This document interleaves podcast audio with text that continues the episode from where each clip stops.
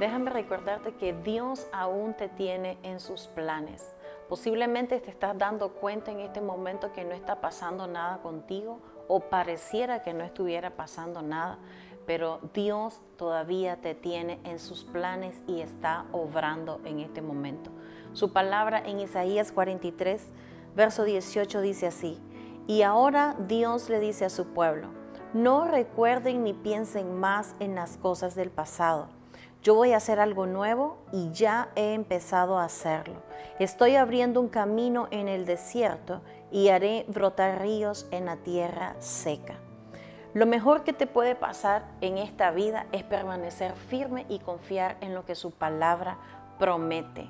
Solo te queda confiar en lo que Él ha dicho que va a hacer contigo. Posiblemente en este tiempo Dios esté procesando algunas áreas en tu vida, pero son necesarias para llevarte a ese río que Él te promete, a ese manantial de vida, que te, te, promete llevar a un lugar lleno de entendimiento, de sabiduría, de paz y de gozo.